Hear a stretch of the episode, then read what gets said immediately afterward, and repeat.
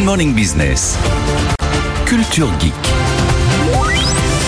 Et Anthony Morel, voici arrivé le quishing, l'arnaque au QR code. C'est ça, on connaissait le phishing, hein, l'hameçonnage, et donc le quishing, Q-U-S-H-I-N-G, c'est la multiplication des arnaques qui sont liées au fait de scanner un QR code. Parce que c'est vrai que les QR Ah, bon. codes, c'est devenu très très populaire, popularisé par le Covid notamment, il y en a partout, il y en a dans les restaurants, dans les transports, euh, dans- sur les affiches publicitaires, mais comme tout ce qui est populaire, bah, c'est aussi une aubaine pour les cybercriminels. Et donc, Ouais, parce on que a- c'est une porte d'entrée en fait un QR code vers une page web, vers une application. Exactement ça. Et donc là, le, le site web, ça peut être un faux site web qui va essayer de vous soutirer des, inform- des informations. Je vous donne quelques exemples très concrets, sans tomber dans la parano, ça va peut-être vous faire un petit peu peur, pardon. Premier exemple, c'est euh, dans un magasin, par exemple, un faux QR code qui va être collé sur un vrai. C'est-à-dire que le cybermalfaiteur va coller un petit sticker de manière assez discrète. hein. Vous le scannez, vous, de bonne foi. Vous pouvez vous retrouver sur un site internet d'ailleurs qui reproduit comme de gouttes d'eau celui du magasin dans lequel vous vous trouvez, sauf qu'on va vous soutirer des informations personnelles ou un paiement.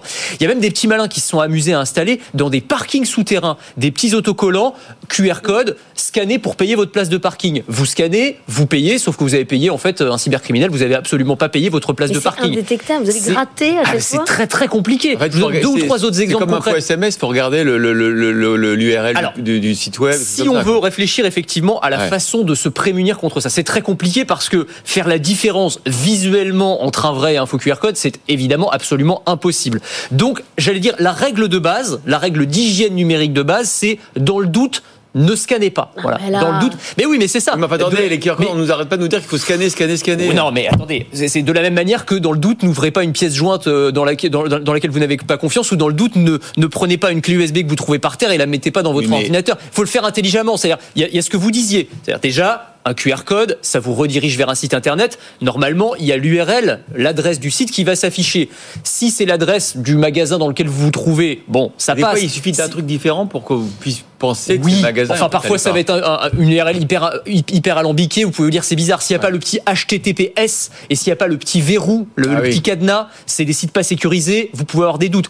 Ne donnez pas d'informations personnelles ou d'informations bancaires sur un site auquel vous avez accédé via un QR code. Ça aussi c'est un truc de Bah, base. la place mais- de parking. euh, alors la place de parking, c'est effectivement, c'est compliqué, effectivement. Mais, si- mais si c'est un truc qui est collé, un, un autocollant collé sur un mur, globalement, faut quand même se méfier.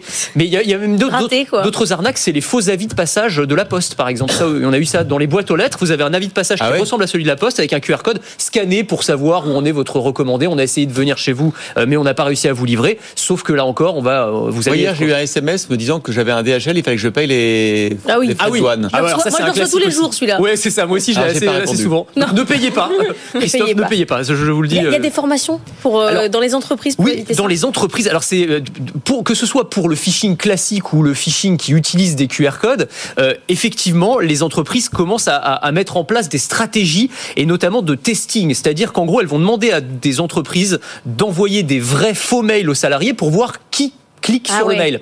Mais des trucs parfois assez pernicieux. Aux Ah, États-Unis. ça avec Christophe. Alors, surtout, le faux mail, c'est quoi? C'est vous avez reçu une augmentation, vous êtes Ah. éligible à une prime de Noël. Donc évidemment, Vous cliquez. vous cliquez, vous ouvrez, ah bah on vous demande oui alors c'est bien vos informations Non, mais bancaires, c'est un faux mail de votre boîte. C'est un faux mail de votre boîte. Ah vous non, imaginez, non. alors le truc c'est que sur Et le vous moral, ouvrez, la boîte vous dit bah, vous êtes viré. voilà c'est ça. Vous avez cliqué, il fallait pas ouvrir. c'est raté, c'est raté. Ouais. Sympa. Moi, j'aime recoucher. Je suis.